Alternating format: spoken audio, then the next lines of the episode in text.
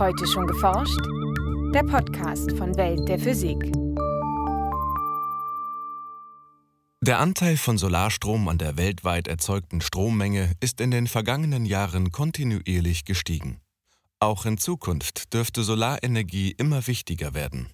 Luft nach oben gibt es jedenfalls noch. Je nach Berechnung kann man davon ausgehen, dass uns die Sonne innerhalb von einer Stunde so viel Energie liefert, wie die Menschheit in einem Jahr verbraucht. Es ist also genügend Energie vorhanden. Sagt Christiane Becker von der Hochschule für Technik und Wirtschaft und dem Helmholtz-Zentrum in Berlin. Wie sich Sonnenenergie in Strom umwandeln lässt, welche Schwierigkeiten dabei zu bewältigen sind und welches Potenzial die Photovoltaik bietet, hören Sie jetzt in einem Beitrag von Denise Müller-Dum und Jens Kube. Der Ausbau von Solaranlagen boomt. In Deutschland war 2021 laut Statistischem Bundesamt eine Photovoltaikleistung von 58 Gigawatt installiert. Bis 2030 soll dieser Wert nach dem Willen der Bundesregierung auf 200 Gigawatt steigen. Nicht nur Unternehmen erzeugen Sonnenstrom, sondern auch immer mehr Privathaushalte statten ihre Dächer mit Solarmodulen aus. Kernstück dieser Anlagen sind Solarzellen, in denen Sonnenlicht in Strom umgewandelt wird. Die Grundlage dafür bildet die Wechselwirkung von Licht mit Materie über den sogenannten photoelektrischen Effekt. Da wird ein Lichtteilchen von der Sonne in dem Solarzellenmaterial absorbiert. Das Lichtteilchen gibt seine gesamte Energie ab an das Material und es werden freie geladene Teilchen generiert dadurch, dass die Lichtteilchen ihre Energie abgeben, sagt Christiane Becker, Professorin an der Hochschule für Technik und Wirtschaft in Berlin und Leiterin der Arbeitsgruppe für Solarenergieoptik am Helmholtz-Zentrum Berlin. Je mehr freie Ladungsträger in einer Solarzelle zur Verfügung stehen, desto mehr Strom kann sie potenziell bereitstellen. Entscheidend für die Ausbeute ist das Material der Solarzelle, denn von den enthaltenen Atomen oder Molekülen hängt letztlich ab, wie effizient sich die Lichtteilchen von der Sonne verwerten lassen. Verstehen lässt sich das auf atomarer Ebene. Atome bestehen aus einem positiv geladenen Atomkern und einer negativ geladenen Atomhülle. In dieser Hülle befinden sich Elektronen, die unterschiedlich stark an ihren Atomkern gebunden sind. Erhält ein Elektron durch ein absorbiertes Lichtteilchen nun zusätzliche Energie, kann es sich vom Atom lösen und als freier Ladungsträger durch das Material bewegen. Ein solcher Energietransfer gelingt aber nicht in jedem Fall. Lichtteilchen, deren Energie zu niedrig ist, die werden überhaupt gar nicht absorbiert, die gehen einfach durch, die können nicht verwendet werden. Denn für Elektronen gelten die strengen Regeln der Quantenmechanik. In einem einzelnen Atom dürfen sie beispielsweise nur ganz bestimmte Energiewerte haben. Liegen Atome dagegen dicht zusammen und interagieren miteinander, wie im Material einer Solarzelle, fächern die diskreten Energiewerte zu sogenannten Bändern auf. Die am schwächsten an den Atomkern gebundenen Elektronen befinden sich im sogenannten Valenzband. Um Strom zu erzeugen, gilt es, möglichst viele Ladungsträger aus diesem Band herauszulösen und in das sogenannte Leitungsband zu befördern. Je nach Material ist unterschiedlich viel Energie nötig, um die Lücke zwischen den beiden Energiebändern zu überwinden. Also es gibt Solarzellenmaterialien, da ist diese sogenannte Energiebandlücke ein bisschen niedriger. Es gibt andere Solarmaterialien, da ist die ein bisschen höher. Und entsprechend können nur die Lichtteilchen von der Sonne, die eine Energie haben, die höher ist als dieses Energieniveau, überhaupt hier freie Ladungsträger generieren. Also die Bandlücke ist ein charakteristisches Kennzeichen von einem Solarzellenmaterial. In den meisten Fällen nimmt man Halbleiter, weil da diese Energiebandlücke gerade so groß ist, dass sie gut zu dem Sonnenspektrum passt, also zu den Energien, die die Lichtteilchen haben, die von der Sonne kommen. Das Sonnenlicht besteht aus vielen verschiedenen Wellenlängen. vom kurzwelligen und sehr energiereichen UV-Licht über das sichtbare Licht bis hin zum langwelligen und energieärmeren Infrarotlicht. Tragen die Lichtteilchen oder Photonen zu wenig Energie mit sich, um ein Elektron in das Leitungsband zu heben, passieren sie die Solarzelle ungenutzt. Entspricht die Energie der Photonen hingegen der Bandlücke, können sie Elektronen ins Leitungsband befördern. Haben die Lichtteilchen höhere Energien, werden ebenfalls Elektronen herausgelöst, die überschüssige Energie geht jedoch in Form von Wärme verloren. Gesucht ist also ein Material, das möglichst viele Lichtteilchen von der Sonne verwerten kann und dabei gleichzeitig möglichst geringe Wärmeverluste aufweist. Ein solches Material ist Silizium. Marktdominierend mit über 90 Prozent sind Silizium-Solarzellen. Das hat eine Bandlücke, die ist nahezu perfekt angepasst an das Solarspektrum. Mit dem Anheben der Elektronen ins Leitungsband ist zwar der erste Schritt gemacht, es stehen freie Ladungsträger zur Verfügung, Strom fließt deshalb aber noch nicht. Tatsächlich würden die Elektronen ohne Zutun einfach wieder in das von ihnen hinterlassene Loch zurückfallen. Die zuvor aufgenommene Energie ginge damit ungenutzt verloren. Um das zu verhindern, müssen die negativ geladenen Elektronen und die positiv geladenen Löcher räumlich voneinander getrennt werden. Um das zu gewährleisten, werden einzelne Atome im Siliziumkristall durch fremde Atome ausgetauscht. In einem Bereich kommen dabei Elemente zum Einsatz, die in ihrer äußeren Hülle ein Elektron mehr haben als Silizium und im anderen solche mit einem Elektron weniger. Das Silizium sitzt an bestimmten Gitterstellen und da wird hin und wieder dann ein Siliziumatom ersetzt durch ein Phosphor- oder Bohratom. Und dann hat man dem einen Material freie Elektronen zu viel und im anderen Material freie Löcher zu viel. Durch die Fremdatome erhöht sich zum einen die Leitfähigkeit des Siliziums, zum anderen entsteht ein elektrisches Feld innerhalb der Solarzelle. Infolgedessen wandern die freien Ladungsträger durch das Material und lassen sich schließlich an den Kontakten der Solarzelle abgreifen. Über einen äußeren Stromkreis können die Elektronen nun abfließen und damit Strom liefern.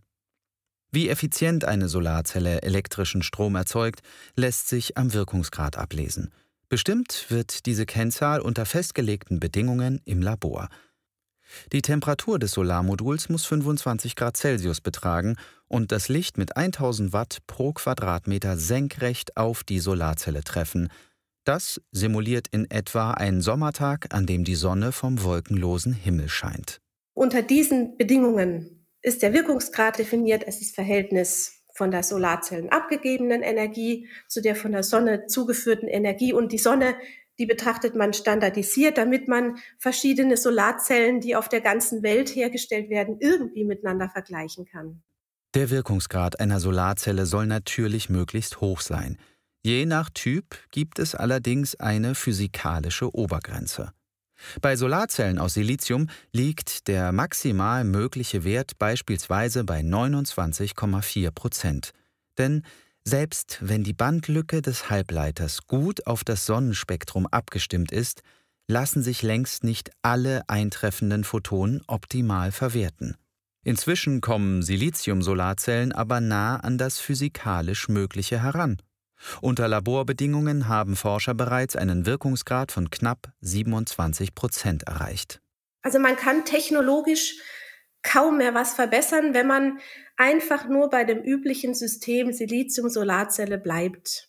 Darum werden mittlerweile unterschiedliche Halbleitermaterialien miteinander kombiniert, die jeweils unterschiedliche Teile des Sonnenspektrums optimal ausnutzen.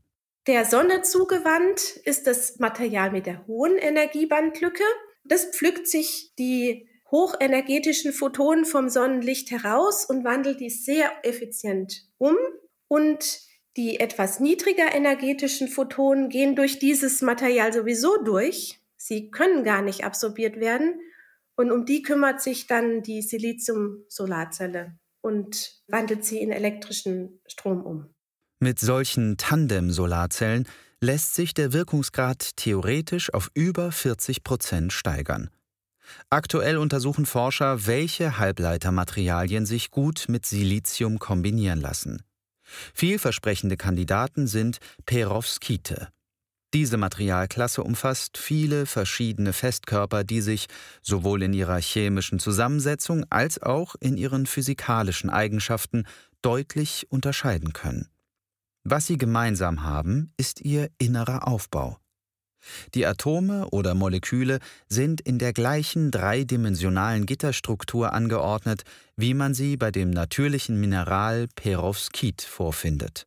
An den Stellen von dieser Kristallstruktur kann man jetzt verschiedenste Elemente und Moleküle hinsetzen. Das ist eine große Kunst der Chemiker und was interessant ist für die Photovoltaik, indem man diese verschiedenen Gitterpositionen mit verschiedenen Elementen und in verschiedenen Mengen von Elementen und Molekülen besetzt, kann man die Energiebandlücke nahezu stufenlos einstellen. Dank dieser Eigenschaft lässt sich die Energiebandlücke sogar an Standortbedingungen anpassen. Die Forschung an Perovskit-Solarzellen und insbesondere Tandem-Solarzellen aus Perovskit und Silizium hat sich in den vergangenen Jahren rasant entwickelt. Also da wurde jetzt gerade kürzlich die 30 Prozent Wirkungsgradgrenze geknackt. In den acht Monaten davor haben wir als Helmholtz-Zentrum Berlin den Weltrekord gehalten mit 29,8 Prozent Wirkungsgrad. Und erst vor kurzem hat das EPFL aus der Schweiz eine Solarzelle präsentiert mit 31 Prozent Wirkungsgrad. Also es ist ein weltweites Rennen und es ist noch viel Luft nach oben und es ist sehr spannend. Also vor allem sehr spannend, in welchem Tempo die Entwicklung mit Perovskit-basierten Solarzellen gerade vonstatten geht.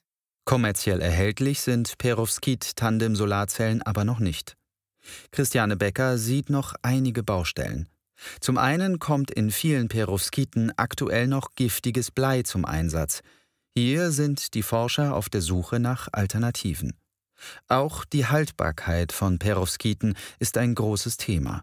Während Silizium-Solarzellen über Jahre und Jahrzehnte einen hohen Wirkungsgrad beibehalten, reagiert Perovskit deutlich empfindlicher auf Umwelteinflüsse. Wenn man die nicht ordentlich einkapselt und die zu sehr Licht und Feuchtigkeit ausgesetzt sind, dann geht der Wirkungsgrad relativ schnell nach unten. Aber auch da gibt es in den letzten Jahren wirklich sehr, sehr vielversprechende Forschungsarbeiten dazu. Ein weiteres Feld der Photovoltaik, auf dem momentan aktiv geforscht wird, sind organische Solarzellen.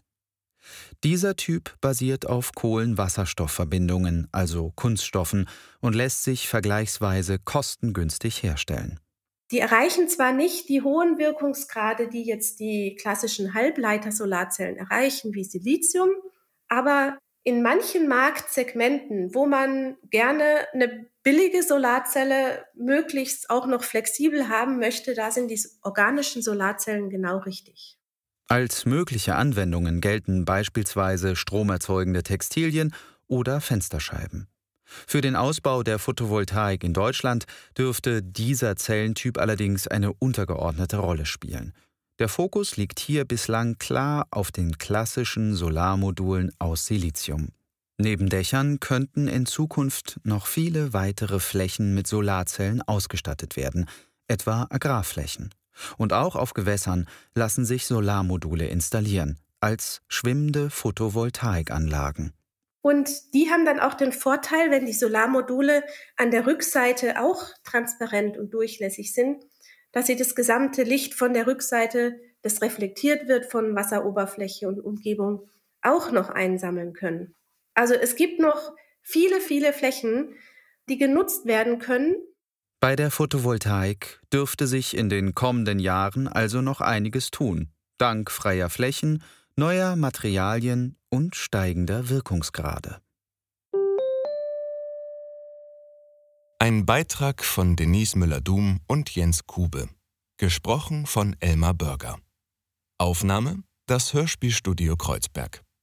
Tonbearbeitung und Schnitt: Elias Emken. Redaktion: Welt der Physik. Welt der Physik wird herausgegeben vom Bundesministerium für Bildung und Forschung und von der Deutschen Physikalischen Gesellschaft.